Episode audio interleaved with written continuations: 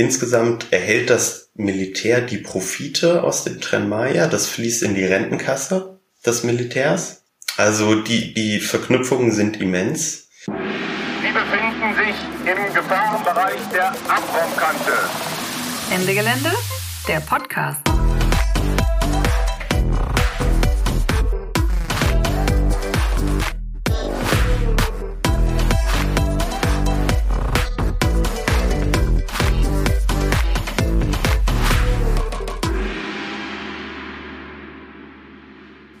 Herzlich willkommen bei einer neuen Folge des Ende Gelände Podcast.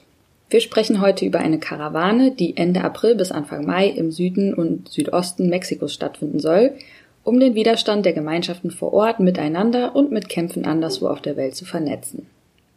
Viele von euch haben vielleicht schon vom sogenannten Tren Maya gehört, einem der Großprojekte in der Region, die indigene Lebensweisen und Lebensgrundlagen bedrohen. Die Zugstrecke soll mehrere Bundesstaaten verbinden, offiziell vor allem, um Wirtschaft und den Tourismus zu fördern. Klingt eigentlich doch erstmal ganz gut, oder? Tatsächlich steckt hinter dem zunächst harmlos anmutenden Ausbau der Zugverbindung eine ganze Menge mehr. Zum Beispiel steht der Ausbau unter der Führung der mexikanischen Armee und tatsächlich wird auch nicht nur eine Zugstrecke gebaut, sondern auch gleich daneben eine Autobahn. Die Strecke soll durch 23 Naturschutzgebiete führen und gefährdet die gesamte Biosphäre durch Abholzung, Fragmentierung und Degradierung. Immer wieder wird im Kontext dieses Projektes auch von einer sogenannten territorialen Neuordnung gesprochen. Gemeint ist damit nicht nur die Erschließung neuer Ressourcen im Bergbau und anderer Industrien, sondern auch die Verdrängung der in den Gebieten nach wie vor weit verbreiteten indigenen Lebensweise. Anstatt in etwaige Planungs- und Abstimmungsprozesse angemessen und frei einbezogen zu werden, wurden die indigenen Gemeinschaften bedroht, kriminalisiert und ihrer Rechte beraubt. In Folge 34 haben wir schon mal über eine Karawane in Mexiko gesprochen, die Karawane für das Wasser und für das Leben. Und auch das war nicht die erste Karawane, um den Widerstand der Gemeinschaften vor Ort miteinander und Kämpfen anderswo auf der Welt zu vernetzen. Ende letzten Jahres haben die Compañeras und Compañeros des CNI, also des Congreso Nacional Indígena, des Nationalen Indigenen Kongresses, einen erneuten Aufruf verschickt. Sie laden ein zu einer Karawane unter dem Motto Der Süden widersteht, El Sur resiste, und zu einem großen internationalen Treffen. Was es mit all dem auf sich hat, darüber spreche ich in dieser Folge mit Hannes von der Recherche AG. Aber zunächst hört ihr den Aufruf der Compañeras selbst.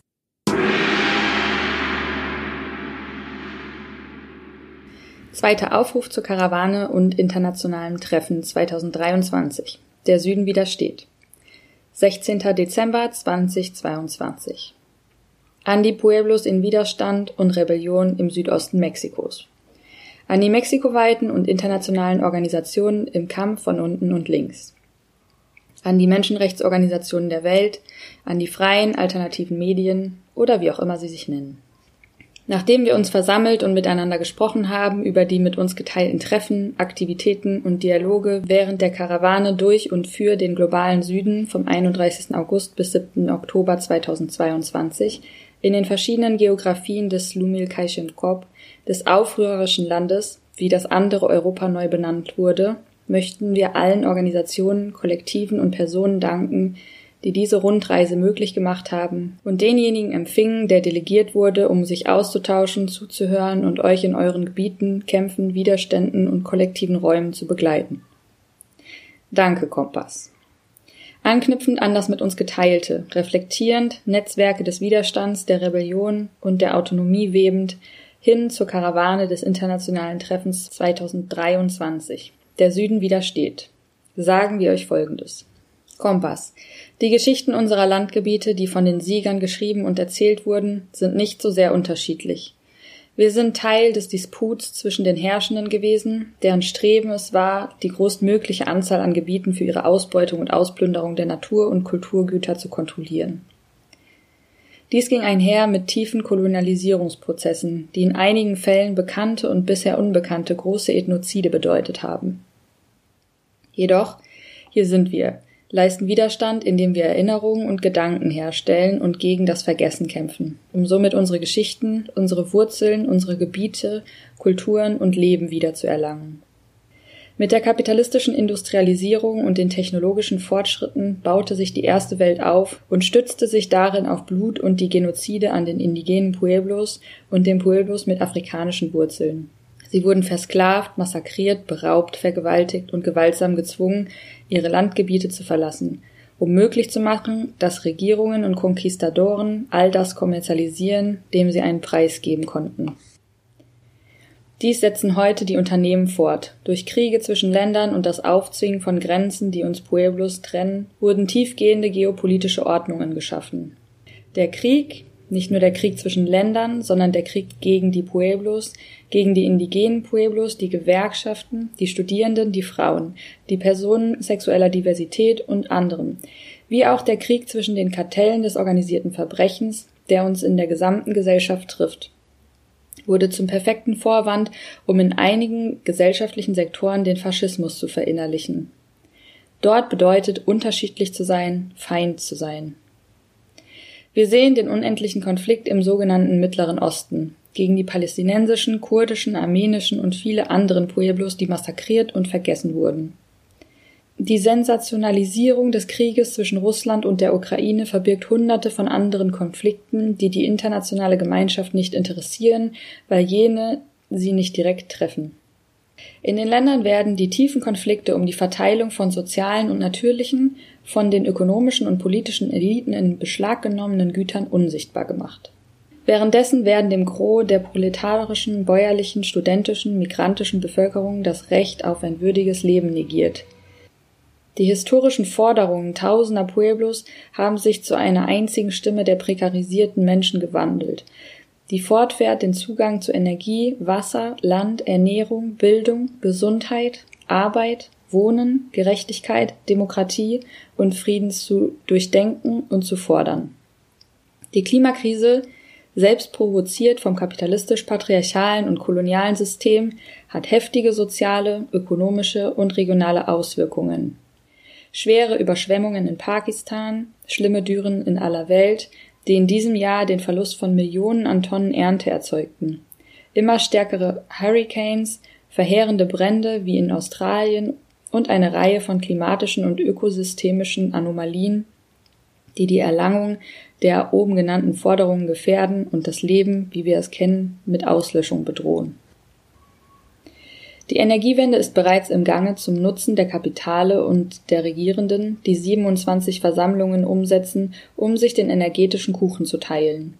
Angesichts der durch den Krieg in der Ukraine provozierten Energiekrise in Europa sowie dem Versprechen, die Energiekosten für die Bevölkerung zu senken, wurden große Kohlenbergbauprojekte und fossile Verbrennungsanlagen reaktiviert es wird der Bau von neuen Atomkraftwerken als grüne Lösung geplant, sowie die Errichtung von Windkraft- und Solarprojekten im Meer und zu Lande, weiteren Hochspannungsleitungen, Gas- und Erdölpipelines zwischen Ländern und Kontinenten. Dazu kommen eine Reihe von Hochgeschwindigkeitszug- und Tiefhäfenprojekte für Tourismus und Warentransport. All das in den Händen des internationalen Unternehmenskapitals. Sie schaffen Energie-, Industrie-, Handels- und Militärkorridore zwischen denen, die sich als globaler Norden neu organisieren. Mit der Umsetzung, dem Aufzwingen solcher Korridore in Ländern des globalen Südens, vor allem in Afrika und Amerika, schaffen sie ihre transozeanischen Verbindungen.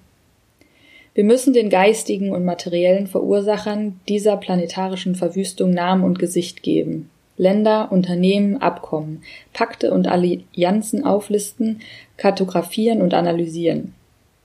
Wir kennen jene als den globalen Norden, der sich formiert vor allem aus dem G7-Bündnis mit seinem Hauptfinkero, den USA, und ihrem wichtigsten asiatischen Verbündeten Japan, ihren wichtigsten militärischen Grenzen in Europa mit Deutschland, Großbritannien, Frankreich und Italien an der Spitze, ihrem unterwürfigen Nachbarn Kanada, den Verbündeten im Mittleren Osten sowie der Europäischen Union, der NATO, der WTO und so weiter.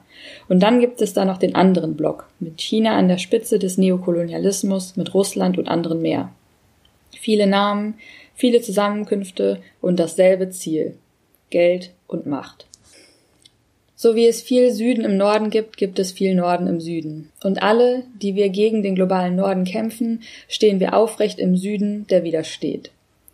So wie sie sich zusammentun, um Tod und Zerstörung zu verabreden, ist es notwendig und unerlässlich, dass wir uns treffen, um Widerstand, Kampf, Alternativen und Autonomie zu schaffen. Es ist Zeit, all unsere Stimmen zu hören, Aktionen des Widerstands und der Rebellion zu teilen und zu überlegen. Während die Mächtigen sich um die Herrschaft der Welt streiten, erleiden wir von unten die Konsequenzen ihrer politischen, ökonomischen, militärischen Kriege. Jedoch auch das, Während die von oben zerstören, bauen wir von unten neu auf. Wegen all dem zuvor Gesagten bestätigen wir, dass wir darin fortfahren, Karawane und internationales Treffen 2023, der Süden widersteht, weiter vorzubereiten. Die Karawane wird am 25. April 2023 von der Küste in Chiapas losgehen. Sie wird den Isthmus von Tehuantepec vom Süden zum Norden durchlaufen, um sich auf der Halbinsel Yucatan fortzusetzen. Sie wird enden mit einem Treffen aller Organisationen, die an den verschiedenen Veranstaltungen während der Rundreise teilgenommen haben.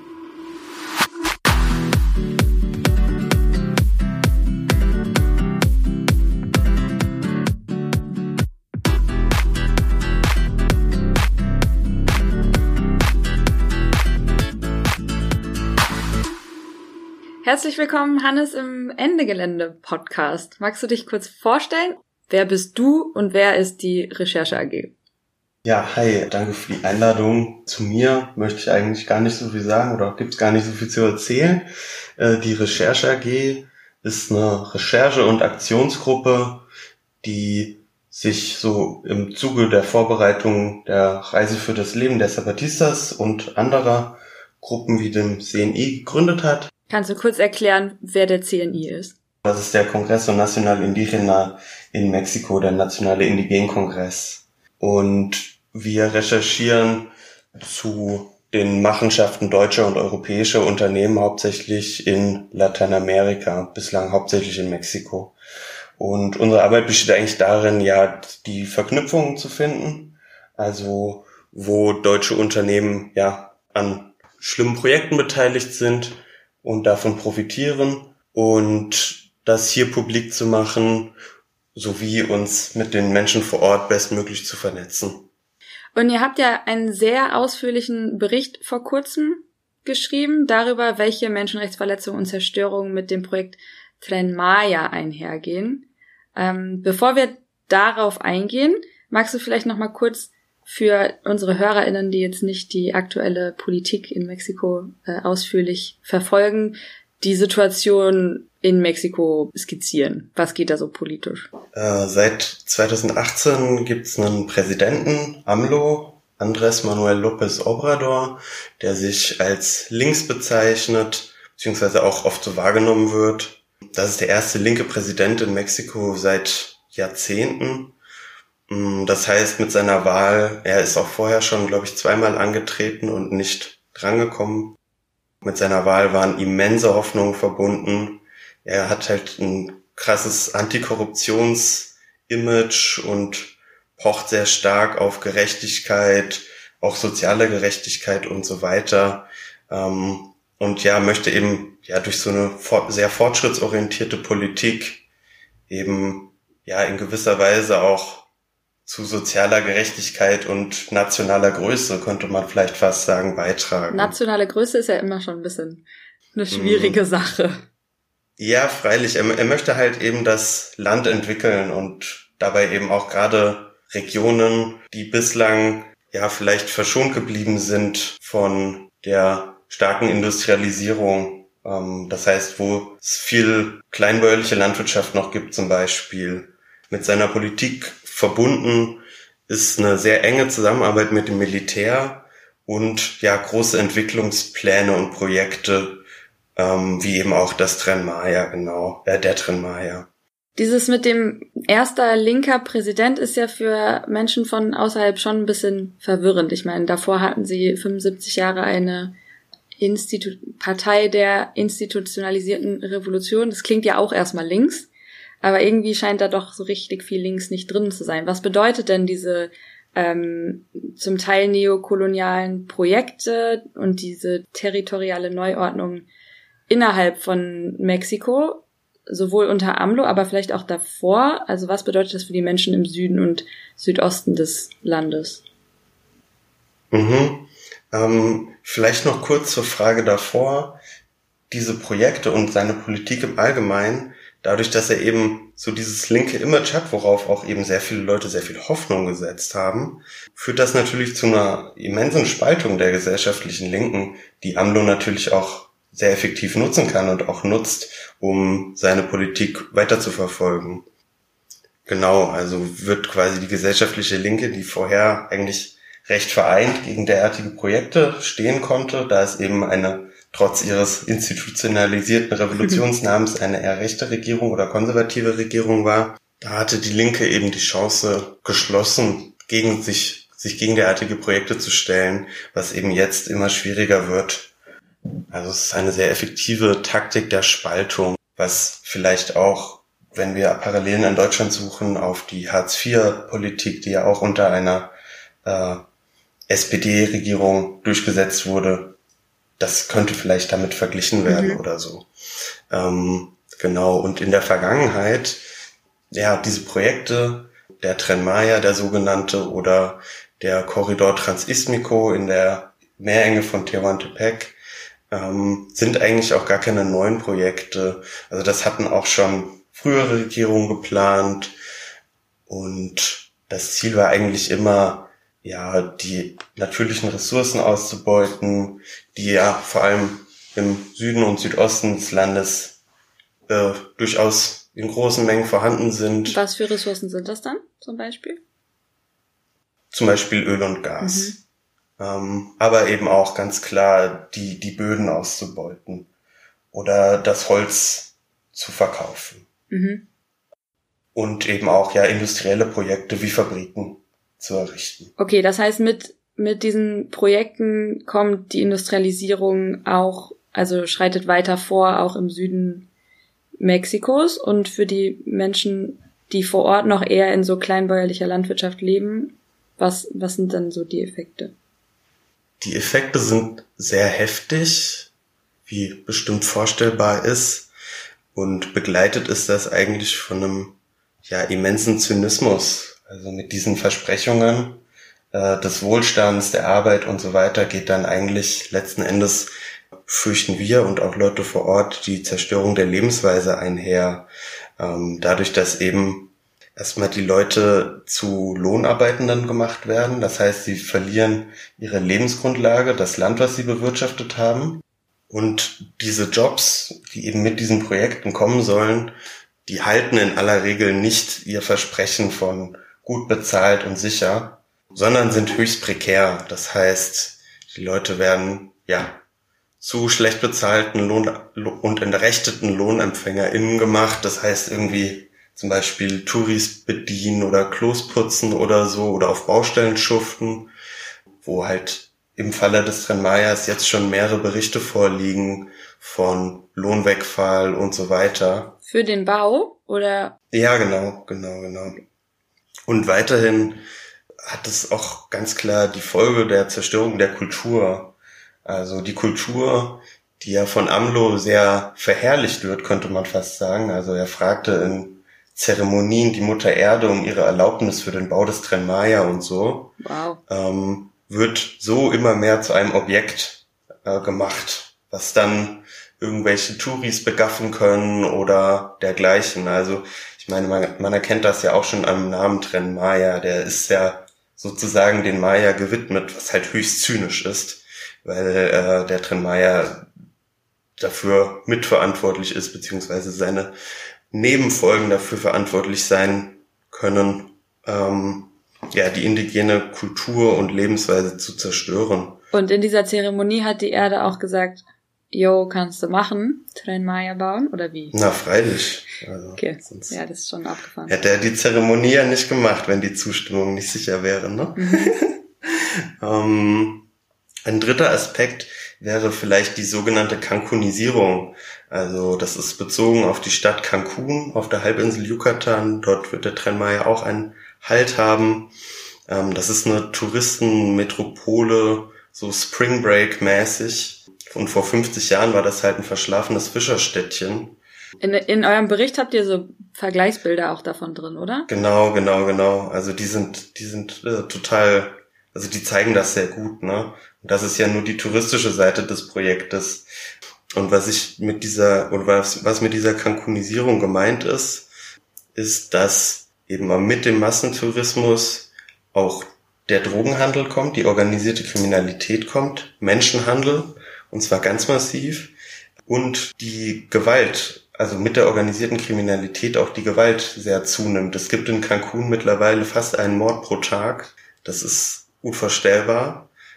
Und mittlerweile steht dort auch das Militär am Strand und so weiter. Aber da und gehen noch Leute Urlaub machen dann? Also ab einem gewissen Punkt ist es ja auch schädlich für den Tourismus, würde ich denken.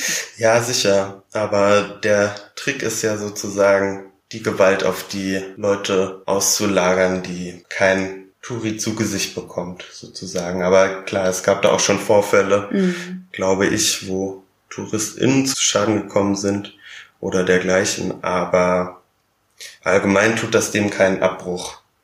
Und natürlich sind Militär und organisierte Kriminalität auch die fast primären Feinde des äh, Widerstands. Und vielleicht kannst du es nochmal so kurz erklären. Also es gibt ja schon Erfahrungen mit Großprojekten, ähm, die von den widerständigen Gemeinschaften vor Ort auch oft Megaprojektos de Muerte, also Megaprojekte des Todes genannt werden.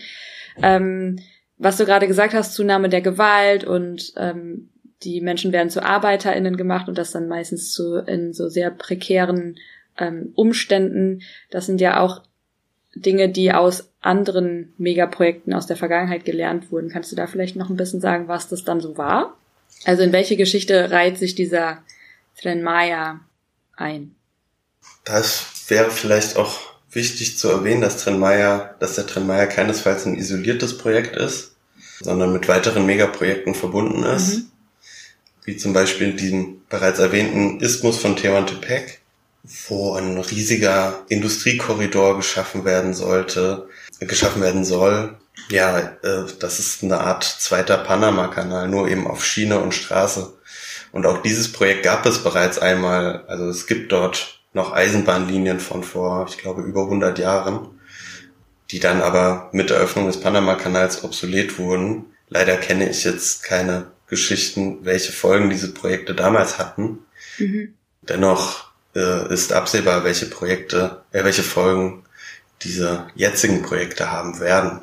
Da es eigentlich, ja, totaler Fehler ist, den Trenmaya oder andere Megaprojekte einerseits isoliert zu betrachten, andererseits den Trenmaya nur als Zug zu verstehen, da mit dem Trenmaya weit mehr zusammenhängt. Also Industrie, äh, dieser Massentourismus, der erwähnte, und der über den Trenmaya als grün verkauft wird. Allem voran noch das Militär oder die Militarisierung. Im erwähnten Isthmus ist das nochmal wahrscheinlich eine Stufe krasser, denn dort wird ein 80 Kilometer breiter Industriekorridor geschaffen. Und das ist auch eine Region, die extrem artenreich ist, äh, weil dort die sozusagen Natur nördlich des Isthmus mit der Natur südlich des Isthmus zusammentrifft und eigentlich eine einzigartige, eine absolut einzigartige Umgebung dort ist. Okay, das heißt, ähm, so sofern ich das verstanden habe, vielleicht kannst du es nochmal erklären. Es wird so viel Militarisierung geben in dem Gebiet, was natürlich auch ein indigenes, widerständiges Gebiet schon seit mehreren Jahrzehnten ist. Ähm, dann sollen Fabriken und was hast du gesagt? Auch so äh, Fleischfabriken und Urbanisierung stattfinden? Ja, richtig. Äh, das war ein Aspekt, auf den ich eigentlich noch gar nicht eingegangen bin. Also die industrielle Landwirtschaft und natürlich die Massentierhaltung. Und mit der industriellen Landwirtschaft sind natürlich auch die Verwendung von genmanipulierten Saatgut oder Düngemitteln verbunden, die eben ja fatale Folgen für das Grundwasser und die Artenvielfalt haben. Okay, also es, man könnte es eigentlich nicht offensichtlicher aufzeigen. Es gibt da artenreichen Urwald und der wird platt gemacht, um da das mehr zu bauen, von dem wir eigentlich alle wissen, dass wir weniger brauchen. Exakt, ja. Ähm, kannst du noch mal kurz die, die Bandbreite der Projekte darstellen? Ich habe das Gefühl, wir haben jetzt so ein paar einzelne angesprochen, ähm, aber welche Projekte gehören konkret alle zu diesem Tren Maya? Also was geht da alles so zusammen? Ja, also hauptsächlich das Militär, das immens oder auch das Militär, das immens viele neue Basen dort eröffnen wird. Dann Fabriken, Urbanisierung, also ganze neue Städte und so weiter. Industrielle Landwirtschaft, Massentierhaltung, Öl- und Gasförderung und beim Trenmaya bin ich mir nicht sicher, ob auch Windparks äh, errichtet werden sollen. Das ist auf jeden Fall im Istmo der Fall. Das ist eigentlich ähnlich, beziehungsweise tun sich da dann oft äh, Widersprüche auf, wenn Leute sagen, ja, das ist doch grüne Energie, aber dafür eben trotzdem Wald gerodet wird, trotzdem der Boden zerstört wird durch die riesigen Fundamente, die diese Windräder brauchen, ähm, die Vögel daran sterben und so weiter. Das ist alles halt höchst widersprüchlich und auf die Situation vor Ort oder auf die Stimmungen vor Ort einzugehen, ist halt also für mich jetzt von hier schwierig, so. Oder kann ich nicht machen und will ich nicht machen. Aber vielleicht aus Deutschland ist das ja relativ mhm. bekannt. Also wenn hier irgendwelche Projekte gebaut werden sollen, zum Beispiel diese riesigen Offshore-Windparks oder ja. dergleichen, dann heißt es ja auch oft, ja, das ist doch grüne Energie. Ne? Also. Oder eben auch im, im Falle des Trenmaya. Das äh, hatten habe ich schon öfter erlebt, wenn ich mit Leuten gesprochen habe, die jetzt zum ersten Mal davon gehört haben, äh, kam natürlich oft ein wenig verwundert auch das Argument, aber es ist doch ein Zug, das ist doch grün, das ist doch gut, ist doch besser, als wenn sie eine Autobahn mhm. bauen würden. Ne? Und ich meine, keine Ahnung, mag ja sein, aber heißt ja noch lange nicht, dass es dann gut ist, beziehungsweise spielt das keine Rolle. Ähm, ja. Ja. Und genau zu den Windparks, naja, ich meine, da im Istmo, da werden halt gleichzeitig auch Rohstoffe abgebaut im, in Minen oder im Tagebau. Also. Das, ja. Das ist ja ganz eindeutig nicht. Alles sehr äh, widersprüchlich. Nicht ökologisch nachhaltig. Aber genau diese, diese Spannung, das hatten wir schon öfter auch in, in anderen Folgen, ähm, dass für die lokale Bevölkerung aber zum Teil ziemlich klar ist, selbst wenn es CO2 freie Energieproduktion ist, haben sie da meistens wenig von und ihre Lebensgrundlagen werden ja trotzdem zerstört. Könntest du vielleicht nochmal so darauf eingehen, was das genau für Effekte auf die, auf die Natur vor Ort hat? Also es ist ja schon auch eine, eine besondere Geografie. Es ist einer der größten zusammenhängenden Regenwälder in ganz Lateinamerika. Das heißt, die Folgen werden fatal sein. Ein weiterer besonderer Aspekt ist, dass dort die größten Süßwasserreserven Mexikos sind, nämlich hauptsächlich in sogenannten Cenotes, also so unterirdischen Höhlensystemen, welche verbunden sind, äh, zum Teil durch Flüsse, unterirdische und so weiter. Genau, und die bauen halt den Zug direkt da drüber. Das ist auch eigentlich ein bisschen gefährlich, oder? Das ist einerseits gefährlich, andererseits, wenn wir auf die Umweltaspekte gucken, ist das höchst umweltschädlich. Zum Teil betonieren die die auch einfach zu und haben selbst überhaupt keine Ahnung, wo die Cenotes denn entlang verlaufen. Und da wären wir auch wieder bei gefährlich, auf jeden Fall, ja. In dem Regenwald leben freilich äh, sehr, sehr viele seltene Tierarten oder bedrohte Tierarten, durch den Menschen bedrohte Tierarten. Und absehbarerweise wird das natürlich nicht besser werden, wenn da jetzt ein Zug durchläuft, der von großen Industrie- und Massentourismusprojekten begleitet wird, die alle unfassbar viel Wasser benötigen zu ihrem Betrieb.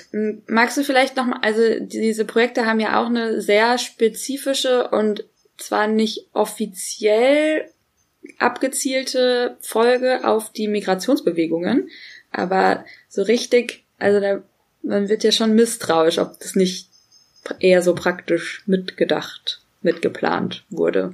Kannst du das vielleicht nochmal so erklären? Der Tremaya, wenn man ihn sich mal auf einer Karte anguckt, verläuft in einigen Abschnitten parallel zur Grenze von zu Guatemala und Belize. Auch ein Gebiet, durch das mehrere Migrationsrouten verlaufen. Noch heftiger ist es vielleicht beim Istmo, der ja einfach mehr und mehr verbindet in einem riesigen Korridor. Das heißt, es ist im Grunde eine, eine Mauer. Ne? Und eigentlich müssten quasi alle Menschen, die aus äh, Mitte- und Südamerika Richtung Norden migrieren da durch und das kommen sie dann nicht mehr. Genau, also ob sie das noch kommen, dann ist dann natürlich die Frage, aber das spielt auf jeden Fall eine nicht zu unterschätzende Rolle, würde ich sagen. Also bei Gesprächen des Präsidenten AMLO mit seinen US-amerikanischen Gegenparts kam es da häufig äh, auch zu Äußerungen, also wo der Trenmaya und Migration eigentlich im selben Satz fielen. Okay, also das ist doch auch, ich hatte bisher das so verstanden, dass es eher ähm, so die geheime Hinterlinie ist, aber es ist schon auch offiziell. Ja, naja, also es ist, ich meine, sie sagen jetzt nicht, wir bauen den Trenmaya, um die Migration abzustellen, aber es ist schon recht offensichtlich, würde ich sagen. Und da wäre wieder der richtige Zeitpunkt oder der richtige Anlass, um auf das Thema Militarisierung nochmal aufmerksam zu machen.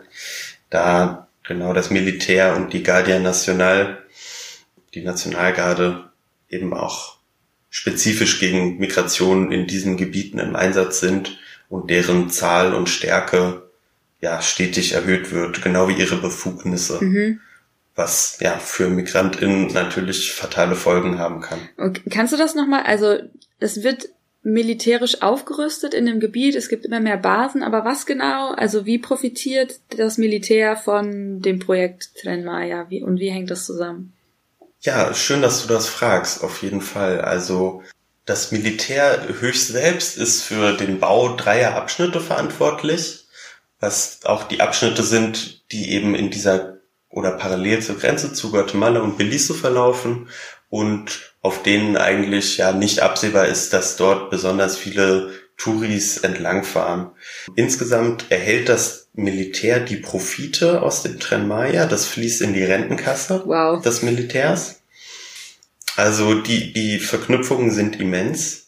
Um nochmal auf den Istmo zu sprechen zu kommen, dort werden zwei neue Häfen gebaut, also jeweils an den Endpunkten des äh, Korridors ähm, beziehungsweise die bestehenden Häfen werden ausgebaut und das Militär wird ebenfalls diese Häfen verwalten. Also das Militär ist im Grunde und genau das Militär ist auch direkt beteiligt am Bau des Trenmaya. Also es gibt da Propagandabilder der Regierung äh, vom Militär eben an den Baustellen und so weiter. Also die Verstrickungen sind offenkundig. Es könnte offener nicht sein. Es ist sogar Teil der offiziellen Propaganda, dass das Militär direkt mitwirkt. Das ist gut, das baut Züge. Das Militär ist gut, das baut Züge. Ja, ja. definitiv. Okay, abgefahren. Ähm, wer außer dem Militär profitiert denn noch von diesen Projekten? Also innerhalb von, also der Bevölkerung vor Ort jetzt nicht so viele Menschen, das ist schon recht klar, aber wer darüber hinaus? Also in der Bevölkerung vor Ort halt Einzelne, ne? Oder solche, die sowieso schon besser gestellt sind. Und darüber hinaus, ja, mexikanische Großunternehmen und Reiche und zu sehr, sehr großen Teilen eben internationales Kapital, wie eben auch die Deutsche Bahn, wobei die ja nur zu sehr kleinen Teilen bekannt ist. Das französische Unternehmen Alstom baut die Züge. Die haben einen riesigen Auftrag. Was ist die Beteiligung der Deutschen Bahn? Also warum, was macht die Deutsche Bahn in Mexiko? Ist das nicht deren Aufgabe, Züge, Zugverbindungen in Deutschland sicherzustellen? Ich habe nicht das Gefühl, dass sie damit äh, zu leichtes Spiel hätten und deswegen sich auch auf was anderes konzentrieren können. ja, aber das ist auch ein ganz guter Hinweis vielleicht. Die Deutsche Bahn ist eigentlich weltweit aktiv über hunderte von Subunternehmen. In diesem konkreten Fall ist es die DB Engineering and Consulting GmbH. Die sitzen auch in Berlin und die sind am Projekt beteiligt als Teil eines Konsortiums mit den spanischen staatlichen Bahnunternehmen oder Transportunternehmen Renfe und Ineco. Die kriegen 13,6 Millionen Euro.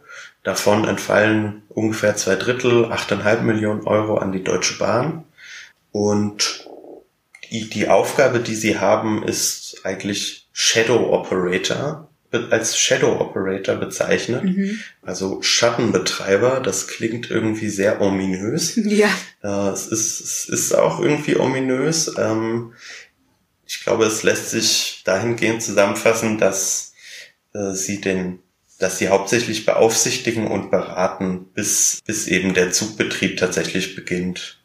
Also die überwachen die Baumaßnahmen, die Technik und so weiter. Aber genau, bauen eigentlich nicht selber. In diesem Fall. Aber wir vermuten, dass das eine Art Projekt ist, was der Deutschen Bahn äh, für die Zukunft Aufträge in Mexiko ja. sichern soll. Ihr habt ja auch schon ein bisschen noch ausführlicher versucht, auf die Verantwortung der Deutschen Bahn hinzuweisen und da ähm, Aktionen zu machen. Denn eigentlich so richtig legal ist der Ablauf des Prozesses ja nicht. Also eigentlich müssten die Leute vor Ort ja befragt werden und wenn die Deutsche Bahn sich an einem Projekt beteiligt, dann müssen sie ja bestimmte Standards einhalten, aber das passiert alles nicht, oder? Das ist sehr richtig. Also die Deutsche Bahn ist ja ein Staatsunternehmen und ist damit äh, auch an staatliche Abkommen gebunden, soweit wir wissen. Also wir sind keine Fachperson äh, auf dem rechtlichen Gebiet. Das Abkommen, was hier greifen würde, wäre zum Beispiel das Abkommen ILO 169 der Internationalen Arbeitsorganisation. Das ist eine Unterorganisation der UN. Und dieses Abkommen besagt eben, dass wenn Großprojekte auf indigenen Territorien durchgeführt werden oder solche Großprojekte durchgeführt werden, die indigene Territorien betreffen, müssen die Gemeinden vorher befragt werden. Und zwar muss die Abstimmung frei sein. Das war hier nicht der Fall. Äh, es wurden eine. Aber es gab eine Abstimmung. Genau, und damit brüstet sich auch die Regierung natürlich. Aber die Sache ist, dass dieses Abkommen auch ein Recht auf Information, auch Information in der eigenen Sprache garantiert. Dies wurde häufig nicht eingehalten. Ähm, zudem war zum Teil das Militär zugegen bei derartigen Abstimmungen oder die Polizei. Das heißt, diese Abstimmung kann unter keinen Umständen als frei bezeichnet werden. Zum Teil gibt es auch Berichte über Stimmfälschungen, Unterschriften, die nie gegeben wurden, aber einfach aufgetaucht sind und so weiter und so fort. Aber trotzdem rühmt sich die mexikanische Regierung damit. Es gab auch gar keine große Beteiligung an dieser Abstimmung, oder? War es nicht nur so eine sehr ich weiß nicht, ich glaube, ich habe was gelesen von so drei Prozent der Stimmberechtigten haben mit abgestimmt. Das ist natürlich dann auch eine große Legitimitätsfrage. Ja, genau. Also ich kenne die genauen Zahlen jetzt nicht. Allerdings weiß ich, dass hauptsächlich, also dass auch die Gemeinden, die dann überhaupt abstimmen konnten, sehr, sehr, sehr selektiv ausgesucht wurden. Mhm. Zum Beispiel wurden hauptsächlich ja Gemeinden befragt, die schon ökonomisch besser gestellt sind oder Städte, wo natürlich die Leute nicht mehr oder nicht in demselben Maße von Subsistenzwirtschaft leben, sondern ja eben zum Beispiel äh, irgendwie Lohnarbeiten oder eine kleine Pension haben oder so, wo sich eben auch natürlich erhofft wird, dass der Tren Maya dann ökonomischen Aufschwung oder ökonomische Vorteile für einen selbst bringt. Aber ja, genau. Das heißt, diese Befragungen sind völliger Humbug im Grunde, völlig unrechtmäßig, total krass. Das haben selbst UN-Institutionen, das Hochkommissariat für Menschenrechte kritisiert, in ungewöhnlich deutlichen Worten. Genau. Also es kann da unter keinen Umständen von einer vernünftigen Beteiligung der Bevölkerung und vor allem auch überhaupt nicht nach dem, nach dem Maße, dass der Bevölkerung eigentlich zustehen würde, worauf sie ein Recht hat, ähm, mhm. besprochen werden. Genau. Die Menschen vor Ort lassen sich diese Großprojekte ja zum Glück auch nicht einfach gefallen. Der CNI, den wir am Anfang schon erwähnt haben, hat jetzt, jetzt vor ein paar Monaten zu einer Karawane eingeladen, der Süden widersteht.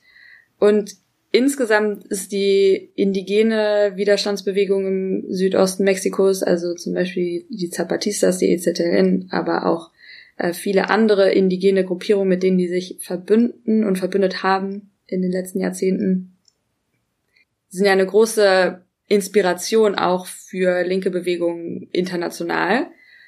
Kannst du vielleicht erklären, was das mit dieser Karawane auf sich hat? Wie du schon sagtest, dazu wurde aufgerufen, die Karawane soll eben die Route des Trenmaya und des besagten Istmo abfahren. Das ist ganz schön viel, ne? Genau, das, das ist so ganz schön viel. Das ist eine ganz schön lange Strecke. Über 2000 Kilometer? ja, irgendwie sowas. Mhm. Ähm, und ich denke, vor allem soll Sichtbarkeit geschaffen werden der Kämpfe, die geführt werden gegen diese Projekte. Soll ja lokal vernetzt werden, aber auch international natürlich Aufmerksamkeit geschaffen werden, was eigentlich auch eine große Chance der Karawane ist, da es ja eigentlich auch gerade die Pflicht der Menschen im globalen Norden wäre, solidarisch an der Seite zu stehen und etwas dagegen zu unternehmen, dass zum Beispiel hier der deutsche Staat indirekt über die Deutsche Bahn Profit an diesen massiven Menschenrechtsverletzungen und Umweltzerstörungen Profit daraus schöpft. Genau. Ja. Also vielleicht kommen wir darauf später nochmal zurück, was da in Deutschland passiert. Aber kannst du vielleicht erklären, also wie läuft, wir hatten das schon mal vor, vor einem Jahr ungefähr, da gab es schon mal eine Karawane, über die wir kurz im Podcast berichtet haben. Für alle Leute, die diese Folge nicht gehört haben, was genau passiert da? Wie funktioniert das, so eine Karawane? Was kann man sich darunter vorstellen? Also, ich weiß es nicht. Ich habe bei sowas noch nicht teilgenommen.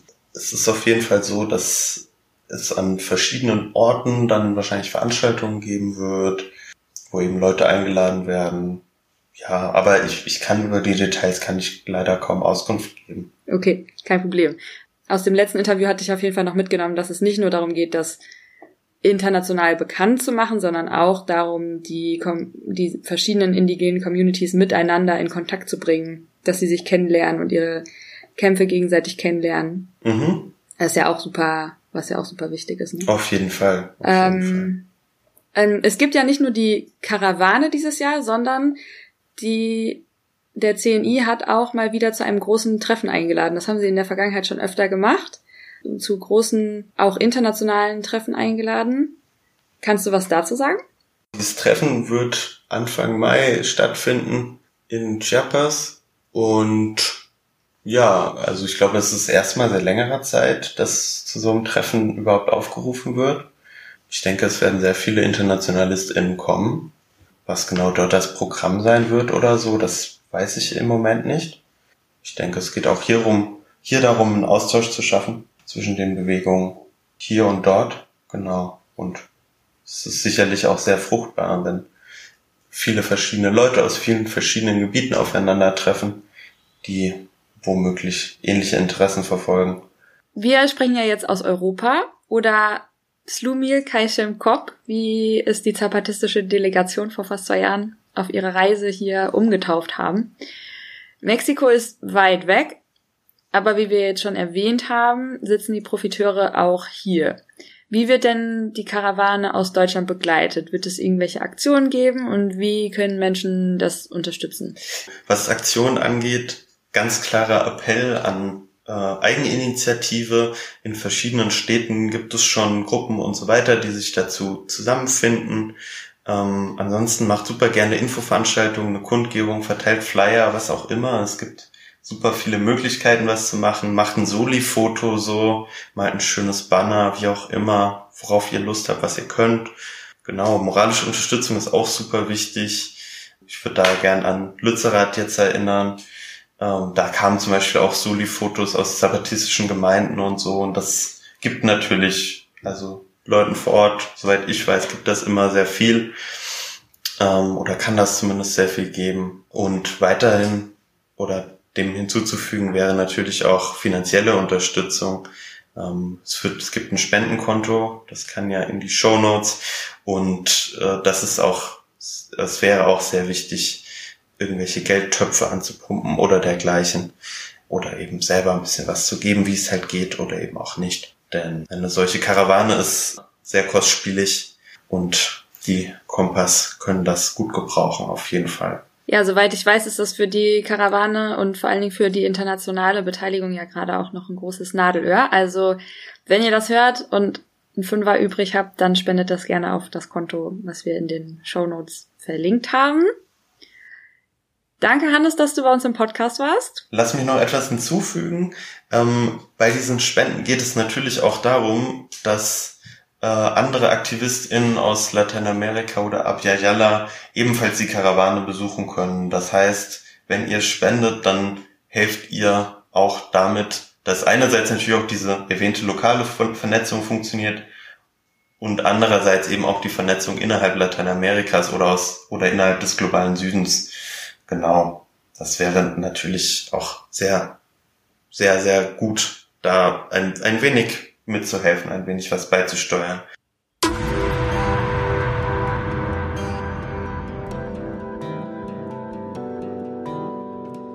befinden sich im Gefahrenbereich der Abraumkante.